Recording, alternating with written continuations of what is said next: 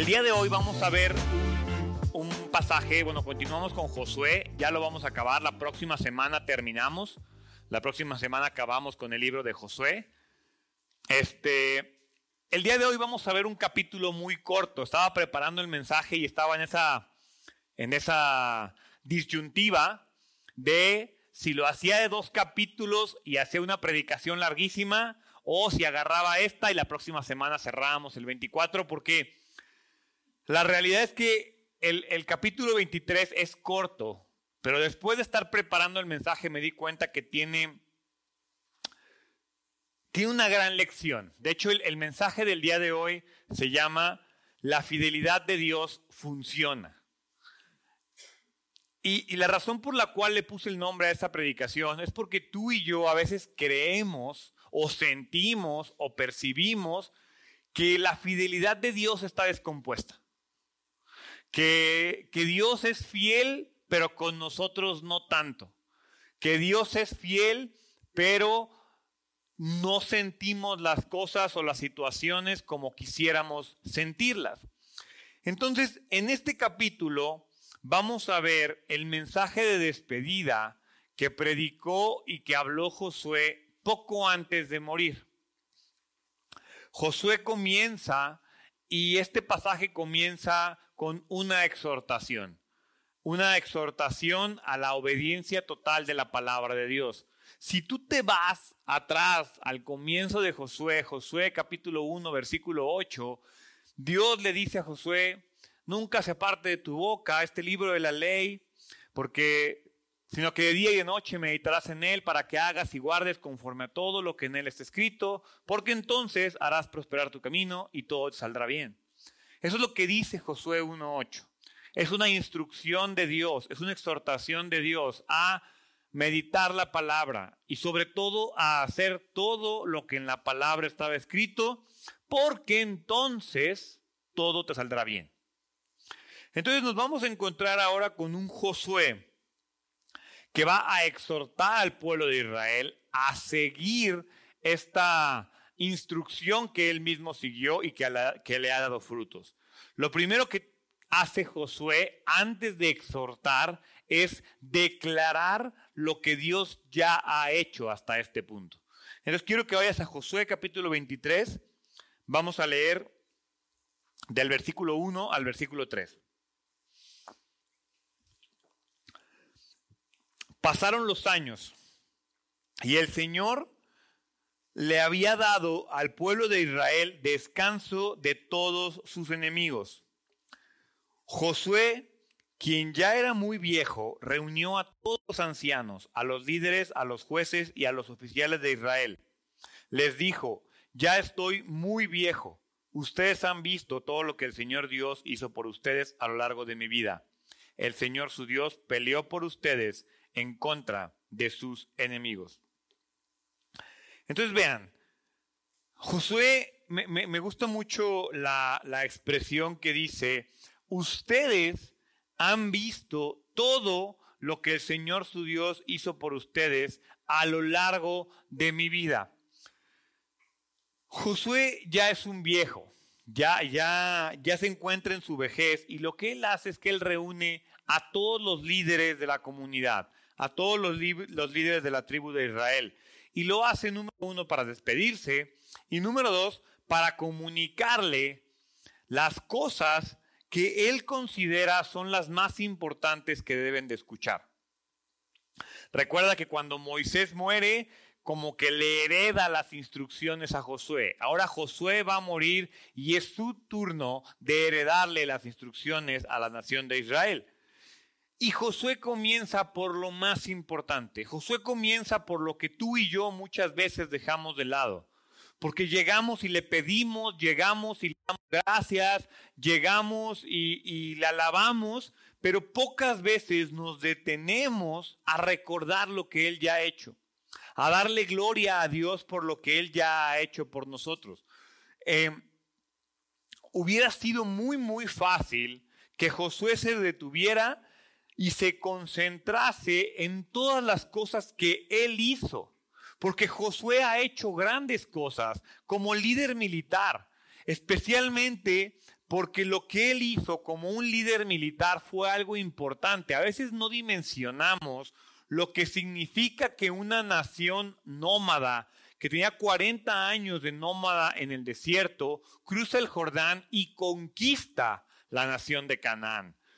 Entonces, militarmente hablando, Josué era un hombre sobresaliente y él pudo haber comenzado a hablar acerca de lo que él es, de lo que él es y de lo que él ha hecho.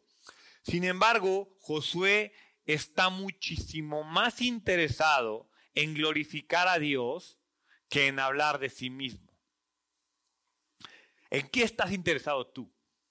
¿Qué es lo que más te importa a ti? ¿Demostrar lo que eres, demostrar lo que tienes, demostrar quién eres, mostrarle al mundo lo que has logrado? ¿O estás más interesado en darle gloria a Dios con tu vida? Yo siento que ese es el problema, porque si tú te, o sea, no quiere decir que están peleadas las situaciones. Pero si tú aprendes a darle gloria a Dios con tu vida, para las demás personas va a ser evidente quién eres. Para las demás personas va a ser evidente qué tienes. Dice un refrán, dime lo que presumes y te diré lo que careces. Vete a las redes sociales y no ves nunca a nadie presumiendo las lonjas.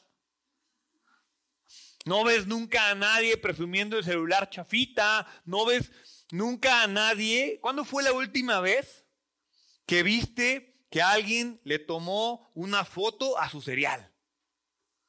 ¿Cuándo fue la última vez que el huevo con un chorizo medio quemado que te echaste en la mañana alguien lo puso en internet? No, pero si fuiste a comer ya al Kentucky, ya, foto al Kentucky aunque sea. Y hashtag Kentucky for Life. Y estás viendo cómo presumes lo que tienes, lo que eres, dónde estás. Cuando el otro día, no me acuerdo qué persona era, pero me llamaba mucho la atención y entonces, de esa que te puedo, a ver, voy a buscarlo en Facebook. Y lo busqué en Facebook, una persona, no, no recuerdo bien, fue, me pasó hace poco, una persona que me presentaron, que me llamó la atención su manera de pensar, me llamó la atención su forma de ser, de esas personas con las que estás platicando y, te saca de onda, o sea, como que lo notas que es una persona diferente. Y entonces me meto a redes sociales, lo busco y encuentro su perfil y tenía una publicación. Dije, no, este cuate es diferente. O este cuate llama la atención por quién es, no por lo que presume. Y Josué es lo que está haciendo aquí. Josué llega y dice, gloria a Dios. O no tengo por qué decirte que yo porque fue lo que hizo Josué. Como líder militar, acabo de conquistar a un país. No tengo por qué decírtelo. Tú lo sabes, tú lo ves, tú me has visto, porque soy congruente, porque soy íntegro. Mi responsabilidad es dejarme usar y darle gloria a Dios. Y eso es lo que está pasando. Entonces piensa qué es lo más importante para ti, demostrar quién eres o demostrar lo que Dios hace en tu vida.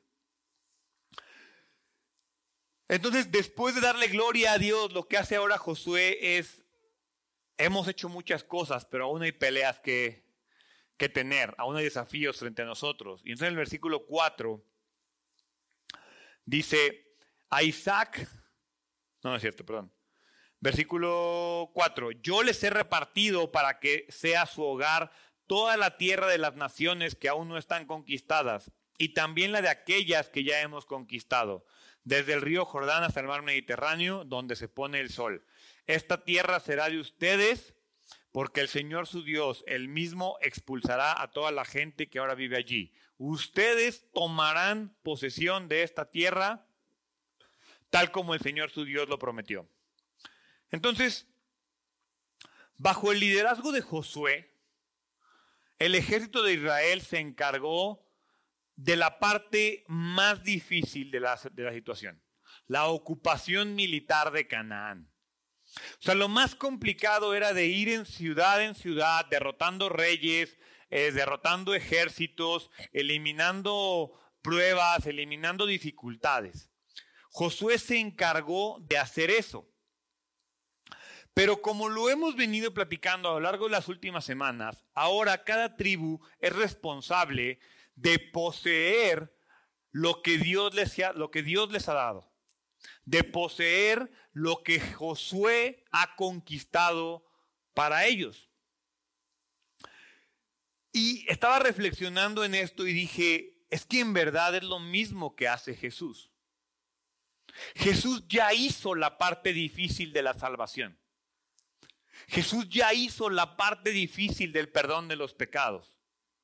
Jesús ya hizo la parte complicada de establecer un puente y una relación para nosotros con Dios.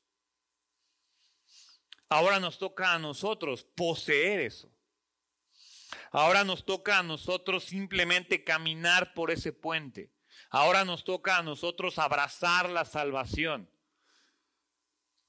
Al final, la muerte nos dio perdón de los pecados, la cruz nos dio la salvación, la vida de Jesús, su resurrección nos da acceso a la vida eterna. El proceso de reconciliación con Dios ya está completado. Solamente nos falta a nosotros apropiarnos de eso. Hemos sido bendecidos ya. Ve lo que dice Efesios capítulo 1, versículo 3. Dice, toda la alabanza sea para Dios. ¿Por qué? Porque Él lo hizo. La labor es de Él. El Padre de nuestro Señor Jesucristo, quien nos ha bendecido con toda clase de bendiciones espirituales en los lugares celestiales, porque estamos unidos a Cristo. Y entonces yo te pregunto, ¿estás unido a Cristo? ¿En verdad estás conectado a Él? Porque Dios nos ha dado, a cada uno de los que estamos aquí como creyentes, nos ha dado una herencia. Dice ahí que somos bendecidos con toda bendición espiritual. Pero también Dios tiene un papel muy definido que nos toca cumplir a ti y a mí, que es el de poseer esa herencia. Y entonces pregúntate si estás listo. O pregúntate si ya la posees. Porque a veces vivimos creyendo, no, pues ya, ya tengo una relación con Dios. Sí, pero ¿qué tipo de relación tienes con Él? ¿Qué es Dios para ti? ¿Cómo se vuelve Dios real en tu vida? Me gusta que en el versículo 6, Josué 23, 6, dice, la obediencia es la clave porque, dice, por lo tanto, asegúrense no dice, otras versiones dice, esfuérzate, o sea, asegúrate, esfuérzate de seguir todo lo que Moisés escribió en el libro de instrucción.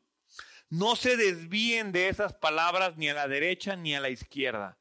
Y entonces te vuelvo a preguntar, ¿estás seguro? ¿Te estás esforzando de seguir el libro de instrucción? Ayer eh, me tocó estar en una boda y mientras estaba casando a la pareja, les hablaba de la Biblia. Y yo les decía que el problema que tenemos en nuestra sociedad hoy en día es que vemos a la Biblia como un libro de buenos deseos, como un libro de recomendaciones. Es que a veces lo tratamos como si nuestra vida fuera el, el nuevo electrodoméstico que compraste. Llega, lo instalas y cuando no lo puedes prender, cuando no le puedes subir, cuando no le puedes hacer nada, vas por el instructivo. O peor tantito, no, no le encuentro, deja voy a YouTube a ver si alguien ya tuvo el mismo problema. Y lo peor es que le pones eh, mi televisión, Samsung, ese no sé qué, no sé qué, no se escucha. Y hay como 38 mil pelados que hicieron esa pregunta. Y entonces tú tranquilamente dices, ay, no estoy tan menso, no soy el primero. Cuando Dios dice, a ver, si te doy un instructivo, y ahí te dice lo que tienes que ir haciendo paso a paso para que cuando le pongas prender, las cosas funcionen. No es un libro de recomendaciones culturales, de buena etiqueta, de inteligencia emocional. No, es el libro de instrucciones. La Biblia dice, asegúrate, esfuérzate de seguir todo. No lo que te gusta, no lo que te conviene, todo. no es una labor sencilla. La realidad es que, como dice ahí, es algo de esfuerzo. Nos tenemos que esforzar por hacerlo, porque seguir a Dios y su palabra no es algo para los débiles de corazón. O sea, si tú pretendes obedecer la Biblia solo por buenos deseos, solo porque traes ganas, va a ser como el propósito de Año Nuevo, que para el día de los tamales, el día de la Candelaria, ya rompiste todo lo que te prometiste. Porque no tienes convicciones, porque no tienes disciplinas. Quiero pareja, pero no haces nada. Quiero novio, pero no haces nada. Quiero trabajo, pero no haces nada. Quiero una familia feliz, pero no haces nada. Porque no tienes convicciones, porque requiere esfuerzo, porque requiere trabajo, porque requiere disciplina. Seguir a Dios, seguir a su palabra no es para los débiles. Y dice claramente, seguir todo, no hay ninguna duda, no hay letras chiquitas, en ninguna de las Biblias dice seguir todo asterisco, te vas al pie de nota ahí, solo lo que te guste. No, eso no dice, dice seguir todo. A veces tú y yo como creyentes nos concentramos en los aspectos de la obediencia que, que nos gustan. Y creemos que porque si obedecemos esto somos obedientes. Y entonces te pregunto, si tu hijo solo te obedeciera en algunas cosas, pero fuera un despapalle en todo lo demás, ¿le dirías que es obediente o desobediente? Tú y yo esperamos que Dios se comporte como nosotros no somos. Te obedecí una vez, pero me desobediste 50, pero te obedecí una vez, soy obediente. Un poquito, pero obediente. Al final, hay un detalle para mí que dice ahí, no se desvíen. Y dice, no te desvíes ni a la derecha ni a la izquierda. ¿Por qué? Porque es muy claro Dios. En el tema de la obediencia y en el tema de la palabra de Dios, hay dos extremos. Está el extremo en el que te alejas a me vale la Biblia. Pero también está el otro extremo, en el cual me vuelvo un legalista. Entonces, de un lado tengo el libertinaje del otro lado tengo el legalismo. ¿Y sabes qué es lo más interesante? Que al diablo no le importa de qué lado estás. Mientras estés en alguno de los dos, mientras estés alejado de la palabra de Dios, ellos, o sea, para el diablo digamos que es lo mismo que estés en más cinco que en menos cinco. Porque de un lado eres legalista y no vives conforme a la palabra porque para ti es más importante la ley, y por el otro lado no eres legalista no eres, un libertinaje porque estás igualmente alejado de la Biblia. No hay, no hay peores. A veces dentro de las iglesias está un legalista que es peor que un libertinaje del otro lado. Entonces al final tienes que entender que dice ahí claramente, sigue todo y no te desvíes. ¿De qué manera te estás asegurando de seguir todo? De entrada, ¿conoces todo lo que dice? Y número dos, la semana pasada me sorprendió porque mucha gente me dijo que la predicación estuvo súper padre, que ellos nunca habían visto ese tema de esa manera. Y yo les dije, claro, todos creemos que la inteligencia emocional es algo que un psicólogo descubrió hace 10, 20 años. Pero la inteligencia emocional está aquí, es bíblica y aquí la encontramos. Ayer o antier escuchaba en el radio eh, un astrólogo. Ya saben que por estas fechas en todos los radios viene el astrólogo para ver cómo nos va a ir en el 2022. Y me sorprendió, la verdad me interesé, me quedé como 20, 25 minutos escuchándolo. Quiero bajar el podcast porque quiero escuchar todo, porque es el primer astrólogo relativamente sensato que escucho. ¿Y a qué me refiero? Él hablaba y decía, la astrología no es una cosa que encuentras en las revistas al final. Y yo, pues la gente eso cree. Él hablaba y decía que la astrología es una ciencia matemática que es una ciencia exacta, que hay matemática y ciencia detrás de la lectura de la luna, de las estrellas, de la carta astral y no sé qué. Entonces me quedé pensando y me quedé reflexionando y dije, tiene razón. Y van a decir, ¿cómo? ¿Gerardo está recomendando la astrología? No, no estoy recomendando la astrología. Estoy recomendando el hecho de que tiene razón porque en la Biblia dice que la creación habla de Dios. Y entonces para mí es perfectamente lógico que alguien que se pone a estudiar los astros, el movimiento, las energías, encuentre lógica y matemática detrás. Ya de ahí que sirva para predecir si vas a tener novio o novia el año que entra, es otra cosa diferente. Pero de que hay matemática, lógica, ciencia en la creación, eso me queda claro. ¿Por qué? Porque la Biblia lo dice. Pero entonces llega alguien que te habla bonito y se escucha súper padre y nos dejamos ir por ese lado, nos desviamos de lo que dice la palabra de Dios. Y la realidad es que la mayoría de las veces nos desviamos porque no conocemos lo que dice. La segunda exhortación que hace Josué después de obedecer todo, de que seamos obedientes en la palabra de Dios, es no hagas las paces con el enemigo. Versículo 7. Asegúrense, de nuevo esta palabra, asegúrate esfuérzate de no tener nada que ver con los otros pueblos que aún quedan en esta tierra. Ni siquiera mencionen los nombres de sus dioses y mucho menos juren por ellos. Ni los sirvan ni los adoren. Por el contrario, aférrense bien al Señor su Dios como lo han hecho hasta ahora. Asegúrate de no tener nada que ver Josué le dice a Israel que ni siquiera mencione los nombres de los falsos dioses de los cananeos.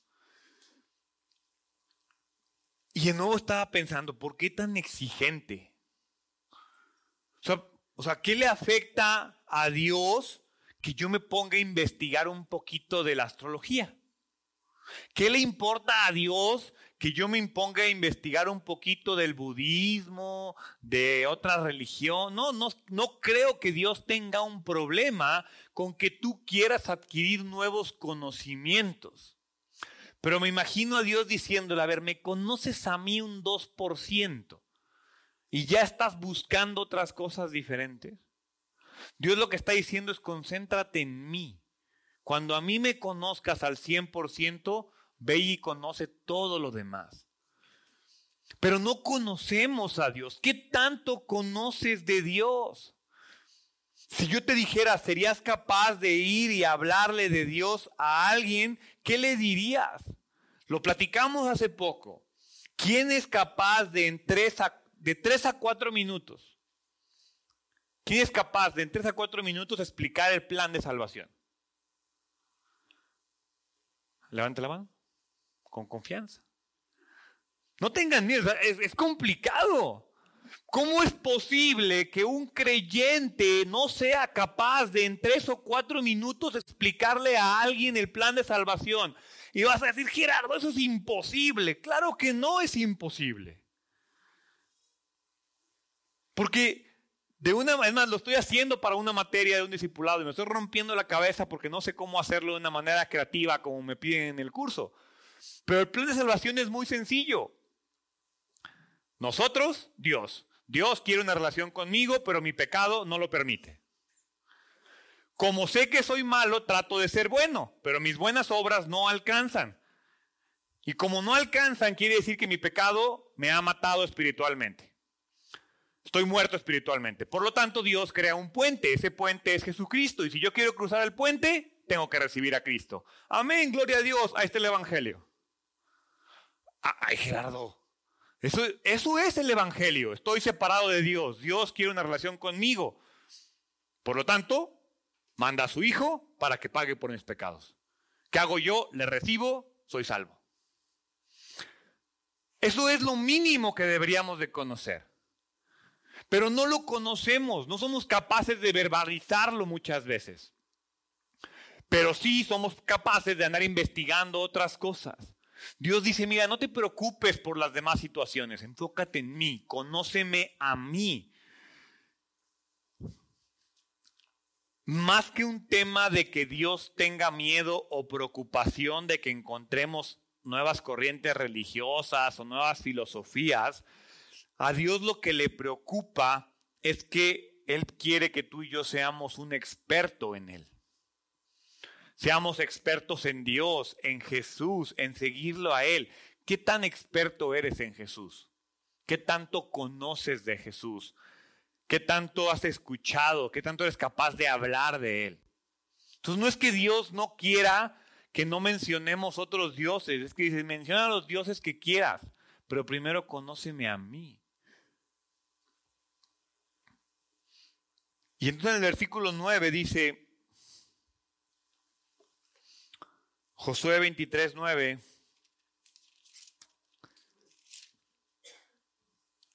pues el Señor ha expulsado a naciones grandes y poderosas a favor de ustedes, y hasta ahora nadie ha podido derrotarlos. Cada uno de ustedes hará huir a mil hombres del enemigo, porque el Señor su Dios pelea por ustedes tal como lo prometió. Así que asegúrense, de nuevo esa palabra. Ya vimos, asegúrate de obedecer.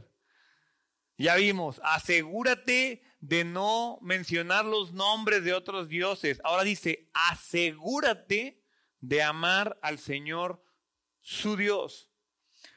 Pero si se apartan de Él y se aferran a las costumbres de los sobrevivientes de esas naciones que aún quedan entre ustedes y se unen en matrimonio con ellos, entonces tengan por seguro que el Señor su Dios ya no expulsará a esos pueblos de su tierra. En cambio, ellos serán como una red y una trampa para ustedes, como un látigo en la espada y como zarzas con espinas en los ojos, y ustedes desaparecerán de la buena tierra que el Señor su Dios les ha dado. Para mí estos versículos son clave. A veces creemos que tú y yo debemos hacer cosas o debemos hacer algo para obtener la bendición de Dios. Que debo de ir a un lugar, que debo de hacer una actividad, que debo leer algo en la Biblia, que debo orar de cierta manera, que debo pedir de cierta manera. Pero Israel ya tiene la bendición. Como tú y yo como creyentes ya tenemos la vida eterna, ya tenemos la salvación. Nuestra responsabilidad es permanecer. Israel tiene que permanecer en Canaán, tiene que abrazar las tierras que Dios le ha dado, tiene que dominarlas. Si ellos fallan alguno de estos puntos, son ellos los que se alejan de la bendición de Dios. Mientras Israel permaneció en Dios obedeciéndolo, porque cuando Josué estuvo ahí, grandes cosas fueron evidentes. Jericó fue destruido, ciudades caían, reyes eran derrotados, porque el pueblo de Israel permanecía ahí. Por lo tanto, si tú y yo aprendemos a permanecer en Dios, de igual forma vamos a continuar viendo grandes cosas que hacemos. Pero Dice, asegúrate de amar al Señor tu Dios. Te vuelvo a preguntar, ¿qué tan seguro estás de que lo amas? ¿Estás seguro de que amas a Dios? Y si sí estás seguro, piensa, si alguien te amara como tú amas a Dios, ¿te sentirías amado? Porque no te dice, yo te recomiendo que me ames. Es más, en el Nuevo Testamento, el mandamiento más importante, ama a tu Dios por sobre todas las cosas. Pero te vuelvo a preguntar, ¿qué tan seguro estás de tu amor por Dios? Porque a veces estamos seguros de que Dios nos ama. Y así, amén, gloria a Dios, Dios te ama, brother David. ¿Tú lo amas? ¿Tú amas a Dios? ¿Estás seguro que Dios se siente amado por ti? No, sí, Gerardo, oro y alabo y pongo versículos en internet y no, no, yo y voy a la iglesia, yo lo amo. Pues sí, pero ¿cuánto tiempo pasas con Él? ¿Qué tanto Dios es parte de tu vida? No importa si tus redes sociales están llenas de Dios, ¿tú estás lleno de Dios? ¿Tú vives como alguien que ama a Dios? Como alguien que reclama su tierra, que reclama sus promesas, o estás esperando que venga Josué a decirte, ya acabé, ahí está. Estás esperando que venga Jesús a decirte, mira, ya, ya me morí en una cruz, aguanté los latigazos, ya resucité y ahora vente, te vengo a llevar de la manita a que, a que tomemos su salvación. No, ya, algo tenemos que hacer nosotros. Judas capítulo 1, versículo 21, en la Reina Valera dice, conservaos en el amor de Dios, esperando la misericordia de nuestro Señor Jesucristo para vida eterna. ¿Qué tanto permaneces en el amor de Dios? Y, y estoy hablando del amor que le das, ¿eh? No del amor que recibes, porque permanecer recibiendo amor de Dios es bien bonito, se siente bien padre. Pero es que tanto permaneces tú amando a Dios. Amar continuamente al Señor no es fácil, requiere trabajo, requiere disciplina. ¿Por qué? Porque es más fácil amarnos a nosotros mismos, porque es más fácil amar el dinero, porque está más rico amar el sexo, porque está más padre amar a la familia, porque, porque me gusta más amar lo que hay en el mundo que amar al creador del universo. Entonces no, no es sencillo, mi naturaleza pecaminosa me lleva a amar cosas que no debo de amar. Amar a Dios requiere trabajo, disciplina, diligencia. Por algo Josué le está diciendo a Israel, hey, obedezcan, no se acerquen a los enemigos, no hagan la paz con ellos, asegúrate de amar a Dios. Hay muchas cosas, tanto dentro como fuera de nosotros, que nos alejan del amor de Dios. Demasiadas cosas. Porque ¿qué cosas pones tú en tu corazón en el lugar de Dios? Ponemos parejas, dinero, trabajo, este, relaciones, equipos deportivos, partidos políticos, demasiadas cosas nos alejan del amor de Dios. Ahora, ¿cómo le hacemos? Bien sencillo, no fácil, sencillo. Decide amar a Dios, incluso en las situaciones que no lo ameritan, incluso cuando amar a Dios es incómodo, incluso cuando amar a Dios representa perder algo que quieres. Porque, ¿qué pasa cuando Dios te dice, tienes que escoger entre yo y esta situación?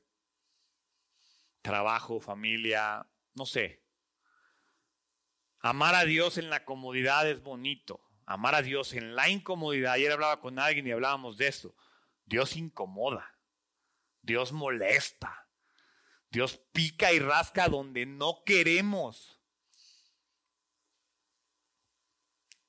Pero dejarlo hacer, es parte, dejarlo hacer eso es parte del amar a Dios. Santiago capítulo 1 versículo 27 dice, la religión pura y verdadera a los ojos de Dios Padre consiste en ocuparse de los huérfanos y de las viudas en sus aflicciones y no dejar que el mundo te corrompa. Gerardo, es que las religiones, no, el problema no es las religiones, el problema son los conceptos que tenemos. Aquí dice Ayuda a las viudas, ayuda a los huérfanos y no dejes que el mundo te corrompa. No, qué difícil son las religiones. Nosotros las complicamos. O sea, creo que todos podemos ayudar a los huérfanos, todos, no digo huérfanos y viudas, me refiero ayuda a los necesitados. La religión verdadera en pocas palabras es ayuda a los necesitados y no dejes que el mundo te corrompa. Y cuando digo no dejes que el mundo te corrompa, me refiero incluso a las iglesias. No dejes que una iglesia te corrompa. Si nosotros no nos apartamos de las influencias negativas que nos rodean, esas influencias se van a convertir en parte de nuestra perdición. Al final, lo que hoy parece un cananeo inocente, atemorizado, se puede convertir en una nación en la cual estoy en conflicto. Hoy en día existe conflicto entre árabes e israelitas porque los israelitas dejaron vivir a un cananeo inocente. ¿Cuántas veces nos hemos dado cuenta de que la causa de nuestros problemas es nuestra propia complacencia? Si tú y yo le das oportunidad, si tú y yo le damos oportunidad al enemigo de permanecer en nuestra vida, se va a volver en un problema, un problema más grande. Lo más peligroso es que las influencias negativas no llegan con alarmas y letreros diciendo, hey, soy un problema, aléjame de tu vida. No, Desafortunadamente es que se presentan ante nuestras vidas como cosas maravillosas. ¿Qué hay en tu vida que te gusta? ¿Qué hay en tu vida que disfrutas, pero que sabes que te aleja de Dios? Hazte esa pregunta. ¿Qué hay en tu vida que te gusta, que disfrutas, que gozas, pero que tú sabes que te aleja de Dios? ¿Trabajo? ¿Dinero? ¿Mujeres? ¿Hombres? ¿Música? No sé. ¿Qué hay en tu vida que te gusta y que tú sabes que está mal? ¿Qué hay en tu vida que disfrutas y que sabes que Dios no está feliz con eso? ¿Por qué lo dejas vivir? Y en la última parte del capítulo, versículo 14, encontramos lo que le decía en un principio, la prueba de que la fidelidad de Dios funciona. Versículo 14 dice, dentro de poco moriré. Seguiré el camino de todo ser viviente en este mundo. En lo profundo del corazón ustedes saben que cada promesa del Señor su Dios se ha cumplido. Ni una sola ha fallado. Me llama mucho la atención porque dice, en lo profundo de corazón, ustedes saben que cada promesa del Señor su Dios se ha cumplido, ni una sola ha fallado. Lo quiero leer en la Reina Valera, dice, y he aquí que yo estoy para entrar hoy por el camino de toda la tierra. Reconoced pues con todo vuestro corazón y con toda vuestra alma que no ha faltado una palabra de todas las buenas palabras que Jehová vuestro Dios había dicho en vosotros Todas os han acontecido, no ha faltado ninguna de ellas. Josué hace un llamado a la autoevaluación. Él espera que cada hombre de Israel indague profundamente, indague en verdad, y los invito a que lo hagan, y que ustedes me digan si ha habido un solo momento en su vida en el que ustedes puedan acusar a Dios de haber sido infiel. Uno solo. Que no sea que ustedes hicieron algo. Que no sea, o sea, porque si dice aquí la Biblia que si tú obedeces, que si tú no haces paz con el enemigo y que si tú te aseguras de amar a Dios, Dios es fiel.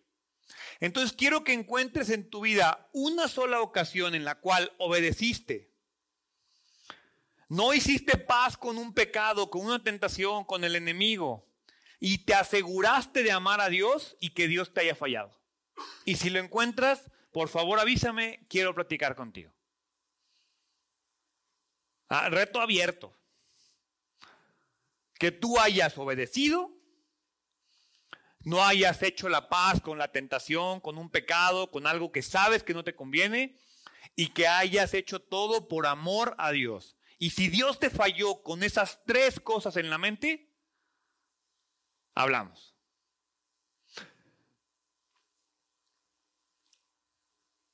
Alguna ocasión en tu vida puedes creer que Dios ha sido infiel, pero es porque nosotros hemos fallado. Dios no puede fallar a su justicia.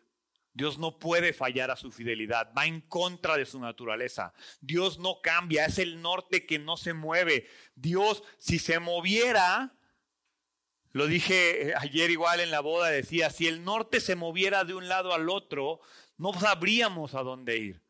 Pero Dios no se mueve, Dios no cambia. Si Dios lo promete, Dios lo cumple. El que hace que Dios no cumpla sus promesas en nuestras vidas somos nosotros, no Él. Si tú obedeces, no haces las paces con el pecado y le amas, Dios es fiel. Si piensas que pudieras tener una acusación legítima contra Dios, lo único que estamos haciendo es que estamos afirmando que no le conocemos. Y es que estamos afirmando que no le amamos. Josué 23, versículo 15. Pero así como el Señor su Dios les ha dado las buenas cosas que prometió, también traerá calamidad sobre ustedes si lo desobedecen. La destruirá hasta eliminarlos por completo de esta buena tierra que les ha dado. Si rompen el pacto del Señor su Dios al adorar y al servir a otros dioses, su enojo arderá contra ustedes y pronto desaparecerán de la tierra que Él les ha dado. ¿Saben qué es lo que me agüitó de esta predicación cuando lo estaba haciendo? Y es que dije, sí, sé que el nombre es La fidelidad de Dios funciona. Desafortunadamente, me gustaría ponerles aquí una prueba de eso. Pero la única prueba que tengo de que la fidelidad de Dios funciona tal cual siempre es que cuando desobedecemos nos va mal porque somos más desobedientes que obedientes. Porque nosotros somos los infieles, porque nosotros somos los que le fallamos. Josué simplemente repite el principio de bendición por obediencia y el principio de maldición por desobediencia. Obedeces, hay bendición, desobedeces, hay maldición. No hay física cuántica detrás de eso. quiero que pongamos atención al énfasis en que Dios será igualmente bueno e igualmente fiel para bendecir que para juzgar. Y ese es el riesgo que tenemos. ¿De qué lado quieres estar? Con esa pregunta quiero terminar. Entiende porque es muy fácil aferrarnos a las bendiciones de Dios. Pero Dios va a ser igualmente fiel e igualmente bueno al bendecirte que al juzgarte. ¿De qué lado quieres estar? Hebreos 8, y con eso termino, Hebreos 8, 6. Pero ahora a Jesús, nuestro sumo sacerdote, se le ha dado un ministerio que es muy superior al sacerdocio antiguo, porque Él es mediador a nuestro favor de un mejor pacto con Dios basado en promesas mejores. Si el primer acto no hubiera tenido defectos, no habría sido necesario reemplazarlos con un segundo pacto. Este segundo pacto del que habla Hebreos, es lo que hizo Dios. Este pacto nos redime de la maldición de la ley. Acuérdense que estoy en Josué, el Antiguo Testamento. Y en Josué no había de otra. ¿eh? Obedecías o desobedecías. Si desobedecías te cargaban el payaso, si obedecías te iba bien. Gracias a Jesús, gracias al sacrificio de la cruz, nosotros ya no tenemos que experimentar la maldición de Dios, como lo experimentaba el pueblo de Israel. Porque ahí me sorprende cómo leemos tantas veces en el Antiguo Testamento e hizo lo que le desagradó al Señor y le fue mal. Hizo lo que le agradó al Señor y le fue mal. Hizo lo que le agradó al Señor y le fue bien. Imagínate que Dios se comportara contigo como se comportaba con los jueces. Que cada vez que tú desagradabas al Señor, condenabas todo tu reinado. Ese es el, entre comillas, lo quiero decir muy cuidadosamente, es el problema del nuevo pacto. El viejo pacto era muy evidente. Fallabas y era evidente la maldición de Dios. Hoy fallamos y como muchas veces no nos es evidente, seguimos y continuamos y no aprendemos a abrazar su palabra. No aprendemos a ser obedientes. Pero la recomendación es la misma. Asegúrate y esfuérzate por obedecer toda la palabra de Dios. Asegúrate y esfuérzate por no hacer la paz con los enemigos. Asegúrate y esfuérzate de amar a Dios. ¿Quieres experimentar la fidelidad de Dios? Aférrate a Dios. Ama a Dios. Busca a Dios. Vas a experimentar la fidelidad de Dios cuando te ama y vas a experimentar la fidelidad de Dios cuando te corrige. Porque como buen padre te va a premiar cuando te va bien, pero también te va a corregir cuando te va mal. Si tú perteneces en Jesús, perdón, si tú permaneces en Jesús, vas a permanecer en bendición. Y, desafortunadamente este tipo de términos es, es controvertido porque no estoy diciendo que si permaneces en Jesús te va a ir bien económicamente, financieramente, románticamente, laboralmente, no. Lo que estoy diciendo es que si permaneces en el amor de Dios, tienes la garantía de vivir en la bendición de Dios. ¿Cómo se manifiesta esa bendición de Dios en tu vida? No me atrevo yo a decirte de qué forma lo va a hacer. Pero tú escoge en dónde quieres vivir, en la bendición de Dios o en la maldición de Dios. Eso sí nos toca a nosotros. La salvación, la vida eterna, la tierra prometida ya están conquistadas. Así como Josué, Jesús ya hizo lo más difícil. Ahora a nosotros nos toca amar, obedecer y permanecer al lado de Él. Te voy a invitar a que hoy cierres tus ojos y te comprometas a eso que de una manera práctica, tú, de manera personal, no, ay Dios, sí, prometo permanecer en tu amor a partir de ahora. No, no quiero eso. No quiero una oración chorera de domingo. Quiero que le digas, yo a partir de este momento, mañana voy a hacer esto, esto, esto, esto, lo voy a hacer. ¿Qué actividad? No te voy a decir ni tips, ¿De qué manera hoy, mañana y el resto de tu vida te vas a asegurar de permanecer en el amor de Dios? ¿De qué forma? ¿De qué forma te vas a asegurar de obedecer la palabra? ¿De qué forma te vas a asegurar de no hacer las paces con el enemigo? ¿Y de qué forma te vas a asegurar de amarle? Piénsalo tú. Y haz un compromiso tú. Esto es personal. Ni siquiera te voy a obligar a que lo hagas. Tú decides si lo haces. ¿Qué vas a hacer a partir de este momento y les digo, no se vale, ah, sí, Dios, me voy a aferrar a ti y a tu presencia en el nombre de Jesús, amén. No, mañana, a partir de este momento, todos los días a las 5 de la mañana me voy a parar a hacer esto, esto. Todos los días voy a hacer, a partir de mañana en mi trabajo voy a hacer esto. A partir de mañana en mi familia voy a hacer esto. A partir de mañana a mi esposa, a mis hijos les voy a hacer esto. ¿De qué forma? A partir de mañana en la iglesia voy a hacer esto. A partir de mañana en mis finanzas voy a hacer esto. Escoge una área de tu vida que quieras mejorar y haz un compromiso hoy, un compromiso que denote tu obediencia, tu amor y tu deseo de no hacer las paces y permitir el pecado en tu vida. ¿Te late? Dios, te doy gracias. Gracias por tu amor, gracias por tu fidelidad, gracias porque eres un Dios increíblemente misericordioso y bueno. El día de hoy, Padre, me quiero comprometer de una manera especial y de una manera particular a amarte, Dice la Biblia que me esfuerce, pero también dice que me asegure de amarte, de obedecerte y sobre todo de no hacer las paces con el enemigo, Padre. Hoy,